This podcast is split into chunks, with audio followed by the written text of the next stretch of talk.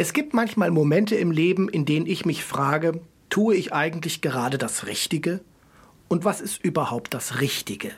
Wer kann mir sagen, woran ich das Richtige erkenne? Bei einer Wanderung gelange ich an eine Weggabelung, an der ich mich entscheiden muss. Gehe ich nach links oder nach rechts?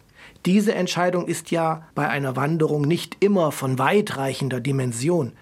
Bei den Weggabelungen in meinem Leben kann das Entscheiden schwieriger sein.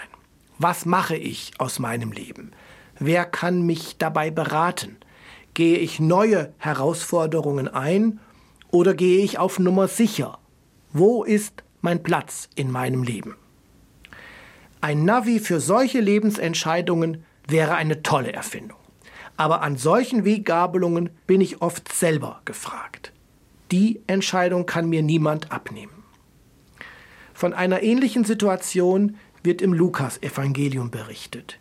Jesus sucht Gleichgesinnte, die mit ihm gemeinsam unterwegs sind, um den Menschen von Gott zu erzählen. Bei dieser Suche trifft er auf Simon, einem einfachen Fischer. Als Jesus Simon fragt, ob er ihn unterstützen könnte, zeigt sich dieser unentschlossen. Da sagt Jesus, fürchte dich nicht, von nun an wirst du Menschen fangen. Ja, so zögernd wie Simon hätte ich wohl auch reagiert. Ich weiß nicht, was auf mich zukommt, wenn ich alles stehen und liegen lassen und etwas Neues wagen soll. Das Vertraute kenne ich, gibt mir Sicherheit. Routine hilft. Aber das Neue kann Unwägbarkeiten mit sich bringen. Worauf lasse ich mich ein? Sich auf etwas Neues einzulassen, stellt immer eine Herausforderung dar. Und eine solche Herausforderung hat sicher immer zwei Dimensionen. Das Reizvolle des Neuen und die Unsicherheit des Neuen.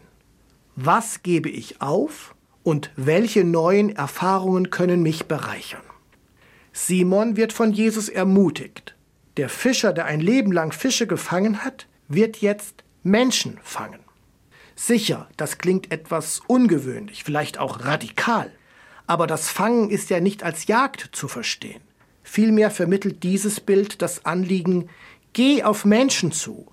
Du kannst sie für das gewinnen, was dich begeistert. Du fischt sie für deine Sache, die dadurch groß werden kann. Im konkreten Fall des Simon hieß das, lass dich auf das ein, was du an meiner Seite erfahren wirst. Dass Gott nahe ist und erfahrbar, dass er die Menschen liebt, dass Großes geschehen kann, wenn sie sich auf diesen Gott einlassen. Das ist die positive Kraft unseres Glaubens.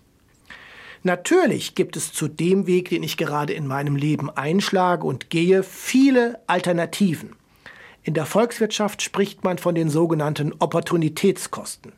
Das sind Kosten, die entstehen, wenn ich mich zum Beispiel für einen bestimmten Job entscheide und damit zugleich auf einen anderen Job verzichte. Aber sich zu lange mit den Alternativen und dem Verzicht auf die damit verbundenen Möglichkeiten zu befassen, ist sicher nicht sinnvoll, denn wenn ich mich damit ein halbes Leben beschäftige, komme ich kaum mehr zum Leben. Andererseits bedeutet Verzicht auch etwas Positives. Wenn ich etwas weglasse, dann kann ich einen Weg lassen. Es öffnen sich also mit dieser Entscheidung neue Wege, die mir auch neue Energie geben können. Die Frage, ob die Richtung meines Lebens stimmt, lässt sich nicht leicht beantworten und niemand kann sie mir abnehmen. Wenn ich mich also frage, wo ist mein Platz, dann kann ich vielleicht darauf besser eine Antwort finden, wenn ich zugleich frage, an welchem Platz kann ich durch mein Handeln anderen Menschen etwas Gutes tun? Dann gewinnt das, was ich tue, einen Sinn und erfüllt mich. Und dann stimmt auch die Richtung.